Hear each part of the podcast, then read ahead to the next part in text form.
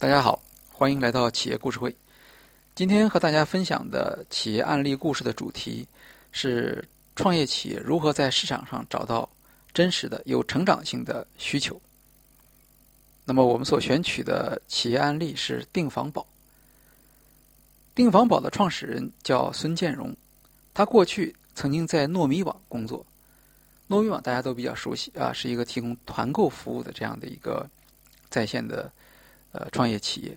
那么，孙建荣在糯米网呢，他负责多个大区的酒店团购业务。二零一三年，他决定进入移动互联网加酒店的创业。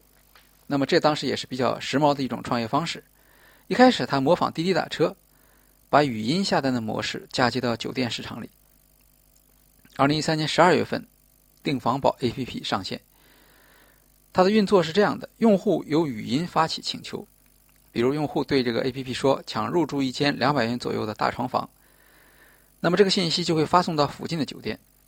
酒店收到信息后，会根据自己当日剩余房间的情况，及时的给出相符合的房型，然后再和用户沟通细节，办理入住。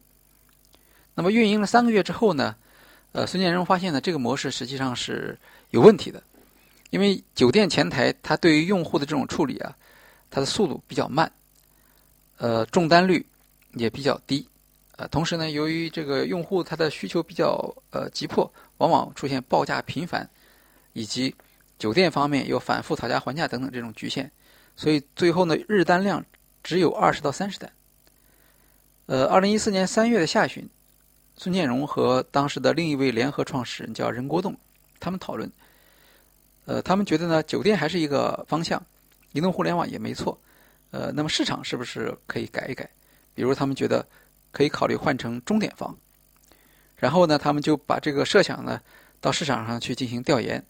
他们选择了是北京国贸光华路燕莎商圈的一家汉庭酒店，这家酒店旁边都是写字楼。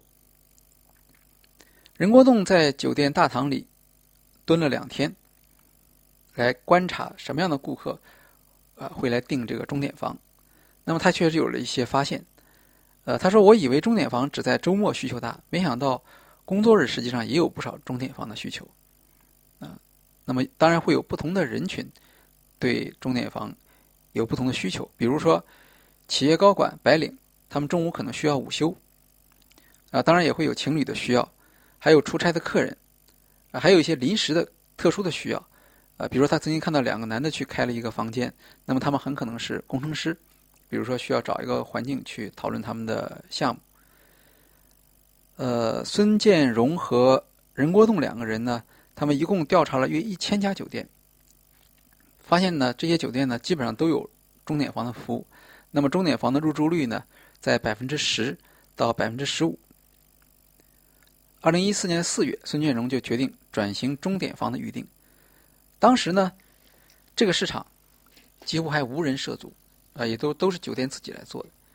任国栋说，钟点房产品它的毛利是很高的，因为钟点房的销售它不影响正常酒店全日房的销售，属于酒店的额外收入。它所付出的只是布草和人工，不会产生额外的物业等固定支出。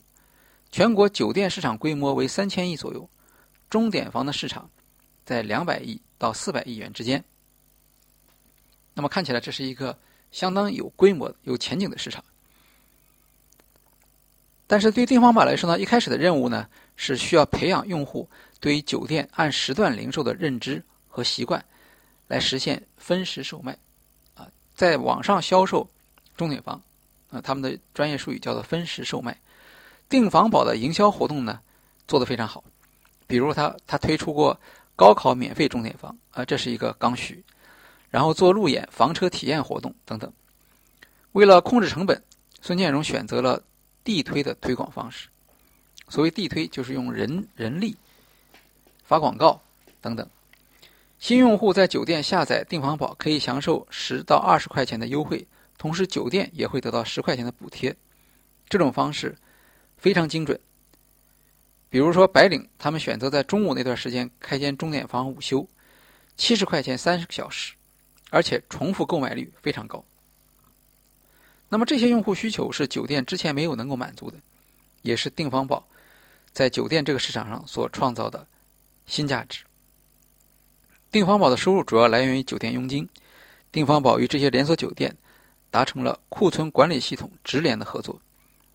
呃，刚才我们提到了，它之前的服务就是说，对于酒店的房源要需要掌握的非常清楚，特别是钟点房，因为时间很有限嘛，所以他要掌握钟点房的动态房源。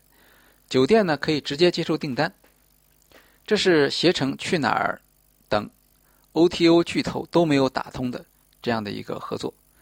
那么能够打通这个合作，也是因为订房宝给酒店提供了价值，而对酒店呢没有什么特别的竞争上的压力。二零一四年十二月，订房宝获得来自浙商创投、丰厚资本和娱乐工厂的六百万元天使轮同融资，在二零一五年八月和二零一六年九月再获得两轮两轮的融资。二零一六年乌镇世界互联网大会上，定方宝被李开复、徐小平、毛大庆等知名投资人评选为。二零一六年度创客四十强，尽管投资人很看好，酒店方面也很支持，但是呢，持续的通过烧钱来获取用户呢，使得公司的资金呢损耗很快，甚至到了拖欠员工工资的程度。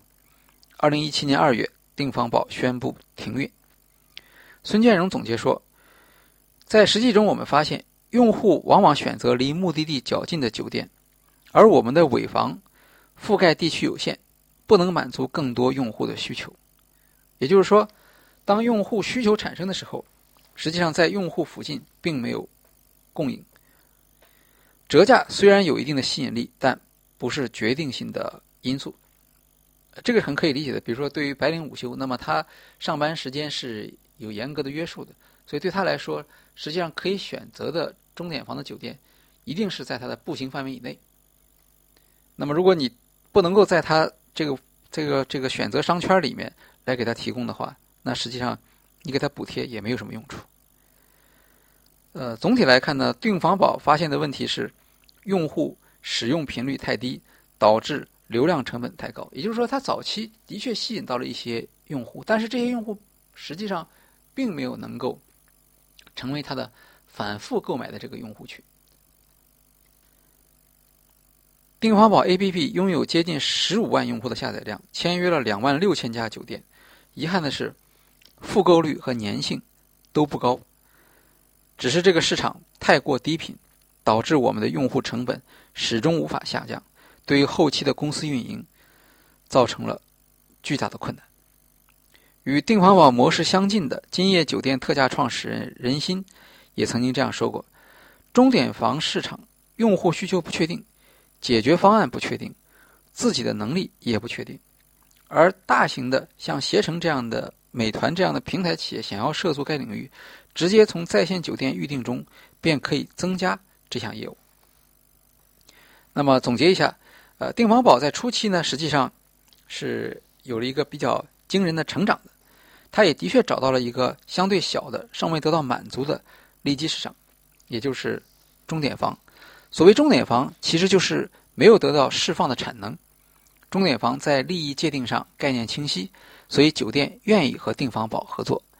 然而，在这个市场上，创业企业实际上处于不利的竞争地位，因为在这个市场上，它的资源和能力完全处于大的酒店平台的覆盖之下。创业企业如果在这个市场上无所作为，那么这些平台不会去干预它。而一旦发现这个机会是真实存在的，那么这些大平台完全可以封杀钟点房的订单，因为那些酒店它的主要收入还是依靠平台的。订房宝的失败是因为没有能够在钟点房市场上整合足够多的需求。钟点房和外卖不一样，外卖也是利用餐厅的剩余产能，但是外卖订单的频率比较高，供应的弹性也很大，而钟点房则恰恰相反，频率低，供应弹性小，匹配的成本高。即使订房宝能够获得足够数量的订单，恐怕也很难守住这个利基市场，因为在这里我们没有看到像订房宝这类企业，他掌握着独特的资源或者独特的能力，而这对于创业企业来说是非常重要的。即使你发现了一个看上去有潜力的市场，你也要有足够的资源和能力来把握这个市场，否则那些大的平台会很容易的侵入到你这个市场，把你击败。好。今天的企业故事会就到这里，谢谢大家。